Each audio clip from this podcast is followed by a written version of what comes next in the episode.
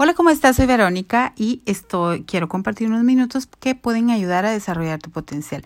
Estoy compartiendo contigo el material gratuito de John Maxwell a través de su capacitación de un millón de líderes en Guatemala. Así que espero que esto te pueda ayudar. Bueno, vamos con el libro 2 en la clase número, ¿qué clase vamos? 4. ¿Sí? El trabajo en equipo hace que el sueño se realice. Bueno, es súper complicado ya trabajar con personas, sobre todo ahora, porque no nos entendemos muchos todos, ¿verdad? Eh, ya los más jóvenes están full tecnología, eh, tienen una mente un poquito a veces de usuario. Ya los que estamos mayores somos más enfocados y quisiéramos eh, em, pues que ellos eh, vieran las cosas de diferente manera. Ellos quisieran que nosotros les enseñáramos y los comprendiéramos y bueno, así van los equipos hoy. Entonces estos principios creo que nos van a ayudar a todos a poder mejorar nuestros trabajos en equipo en todas las áreas de nuestra vida. Entonces las características de un gran equipo y esto es bien importante. Empezamos de una vez. Los grandes equipos poseen metas o visiones en común. También, también poseen habilidades que contribuyen o cooperan o agregan valor. También tienen un fuerte entrenamiento y comunicación. Pensando si ustedes tal vez la mentalidad de equipo la tenemos más o menos en, en áreas como los deportes, como los equipos, los ejércitos, ¿verdad? En donde em, pues todos tienen una, una, misma visión y todos construyen em, algo con un objetivo en común. Entonces, ¿qué hace un equipo efectivo? Bueno, a un equipo efectivo lo hace que cada uno se preocupa por el otro, ¿verdad? Entonces, el fundamento de un equipo exitoso es la relación, ¿verdad? ¿Por qué? Por el principio de la segunda milla. Las personas caminan la primera milla por el sentido del deber, pero caminan la segunda debido a su relación. El principio de la conexión. Los líderes siempre tocan el corazón antes de pedir ayuda el principio del anfitrión. Los grandes líderes siempre son anfitriones de la conversación y las relaciones de sus vidas. Ellos inician como anfitriones en lugar de esperar a que los otros los sirvan como invitados. Entonces, la pregunta que debemos de hacernos es si como equipo nos preocupamos uno por el otro. Yo estoy muy agradecida, yo tengo un equipo de trabajo que tiene todas estas características y estoy muy contenta y comprometida con ellos en su capacitación y en el desarrollo de su potencial. ¿Verdad? Pero bueno, sigamos. Un equipo efectivo sube sabe y practica lo que es importante. ¿Por qué? Porque las tres prioridades de los equipos son la capacitación, la disposición y el compromiso. Para los equipos que están capacitados, que saben lo que hacen, que están dispuestos y tienen compromiso, seguramente van a cumplir objetivos. Número tres, en un equipo efectivo se crece juntos. Todos aprendemos. Tú me mejoras y yo te mejoro. ¿Verdad? ¿Por qué crecer juntos como miembros es tan importante? El crecimiento del líder determina el crecimiento de la organización. La vida y la sociedad cambian y entonces los líderes deben de ser flexibles y los métodos cambian. Entonces la verdad se mantiene. ¿verdad? O sea, cuando nosotros eh, cambiamos y somos flexibles, pues nos sabemos adaptar. Un líder no podrá llevar a un seguidor más allá de lo que personalmente ha crecido. Por eso es que es muy importante que todos crezcamos. El equipo de liderazgo deberá permanecer en el mismo pensar. Esto es decir, que lo mismo que dice es lo que hace. Y los líderes deberán mejorar para permanecer al frente, ¿verdad? Entonces, ese es el asunto, que un requerimiento de liderazgo es que tienes que ser mejor o el requerimiento es más en responsabilidad y en conocimiento que tus seguidores, que porque ellos también lo van a replicar. También un equipo efectivo tiene buena química, son relaciones fuertes, ah, tienen confianza, se hablan con la verdad, eh, cada quien sabe sus roles, eh, son claros, son apreciados. Eh, su moral normalmente está alta, ganan frecuentemente, ¿verdad? Tienen éxitos, desarrollan, son mejores. Sus motivos son puros y los beneficios pues obviamente son recibidos por todos. También es muy importante que entendamos que eh, un equipo efectivo coloca los derechos individuales debajo de los mejores eh, intereses del equipo. Es muy importante. A mí me gusta decir que las personas que cumplen objetivos individuales pueden cumplir eh, objetivos grupales. ¿Por qué? Porque comprenden que cumplir un objetivo es importante personal, entonces van a entender que deben de cooperar, que van a respetar a los otros miembros del equipo, entienden su valor, buscan la, manera de añadir valor, se reúnen listos para contribuir, ven el cuadro completo, lo reflexionan, ceden sus derechos o dicen, bueno, está bien, yo voy a sacrificar esto para el bien del equipo, representa la posición del equipo y no la suya, ¿verdad? ¿Cuáles son los equipos que ganan eh, eh, que tienen victorias estos, los que se afirman unos a otros en privado y en público, y aceptan la responsabilidad por la posición del equipo. A veces te toca que perder y tienes que aceptar esa responsabilidad, ¿verdad? No todos los juegos se ganan, no todas las guerras ni las batallas se ganan y debes aceptar esa responsabilidad. También un equipo efectivo se da cuenta que eh, cada uno tiene un papel especial, ¿verdad? Entonces esto es, esto es el principio que Philip Van Hocken eh, presentaba como el principio del nicho.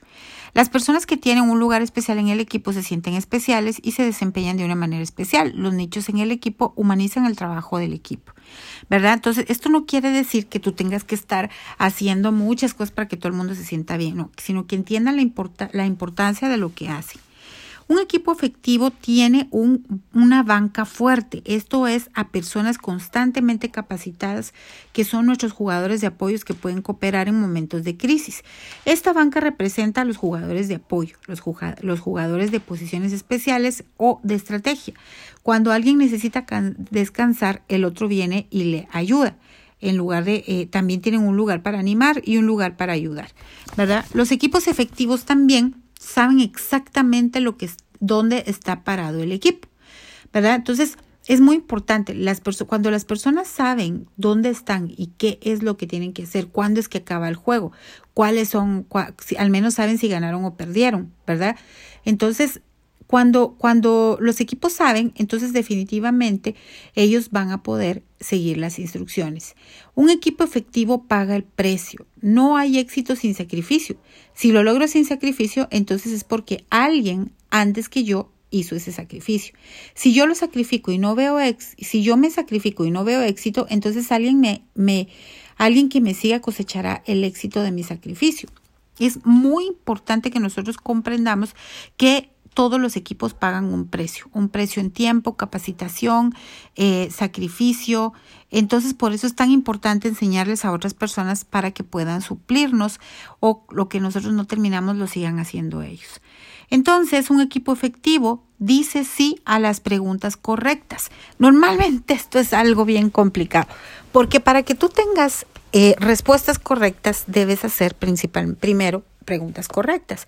Entonces, la pregunta que tenemos que hacernos es, ¿respetamos y confiamos el uno en el otro a nuestros equipos? ¿Nos preocupamos el uno por el otro? ¿Eso, ¿Estamos honestamente interesados en el bienestar de nuestros colegas? ¿Nos sentimos libres de comunicarnos abiertamente los miembros con todos los miembros de nuestro equipo? ¿Entendemos las metas de nuestro equipo? ¿Nos hemos comprometido con esas metas y las hacemos visibles? Hacemos buen uso de las capacidades de cada miembro, manejamos el conflicto con éxito y el éxito es juzgado por cómo el conflicto es manejado dentro de un equipo como un todo. Es decir, que si no se resuelven las diferencias, el equipo va a fallar, ¿verdad? Todo se tiene que resolver. Y participan todos en en el, en el éxito del equipo o en las instrucciones o en lo que tenemos que hacer. Respetamos nuestras diferencias individuales. Nos gusta ser miembros de este equipo. Esas son las preguntas que nosotros tenemos que hacernos para poder tener respuestas correctas y ver si pues si podemos ser miembros de este equipo. Y está bien, a veces no podemos, no formamos parte de todos los equipos o de todas las etapas, ¿verdad?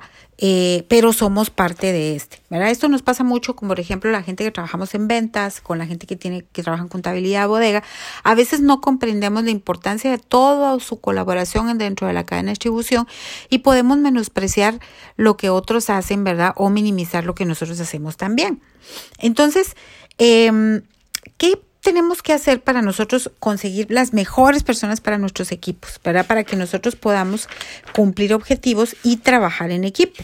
Entonces, se puede trabajar en equipo cuando tus miembros son dotados, o sea, que tienen dones y capacidades eh, que son cruciales para cumplir las metas, ¿verdad? Personas que son de influencia, que son personas que se puede considerar eh, que son una fraternidad o un consejo, digamos, de, de equipo, un equipo de, de, de... A mí me gusta mucho esta serie de Ted Lasso porque él maneja un equipo y entonces me gusta cómo él los conduce a que ellos tengan un sentido de pertenencia. Me gusta mucho que es esa, esa parte en donde las personas de influencia negativa luego son, luego se unen al equipo y son una influencia positiva.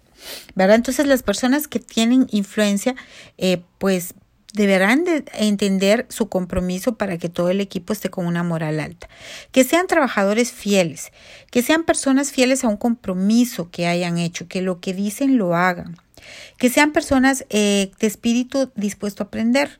¿Por qué? Porque el que se, es el que aprende eh, y es flexible con los miembros del equipo, entonces también va a poder enseñar y va a entender y va a aprender. Y sobre todo que tenga una disposición y cultura de servicio. ¿Por qué? Porque así pueden servir a otros y entonces ya el servicio es parte de su naturalidad.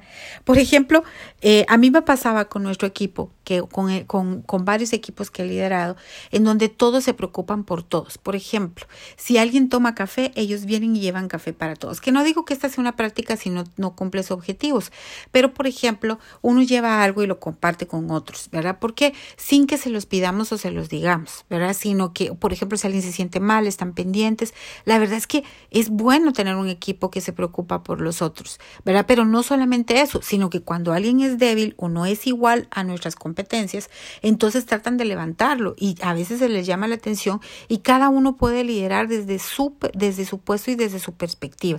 Entonces hemos logrado un liderazgo de 360 grados. ¿Eso qué quiere decir? Que nos lideramos a nosotros mismos y por ende comprendemos las debilidades y fortalezas de otros para que ayudarles a que puedan desarrollar su potencial. ¿Qué te parece esta clase? Sí, para que los equipos, los equipos sean efectivos definitivamente, em, pues necesitamos tener estos ingredientes, ¿verdad? Entonces que las personas, pues logremos entendernos, estar de acuerdo en no estar de acuerdo, pero estar de acuerdo en lo más importante que es cumplir un objetivo. Que todo lo bueno te pase, eh, espero que esto te ayude como me está ayudando a mí, ¿verdad? Y como siempre me ayuda, y que podamos corregir aquello que debamos mejorar. Que todo lo bueno te pase, te mando un fuerte abrazo y nos vemos en el camino. Hasta luego.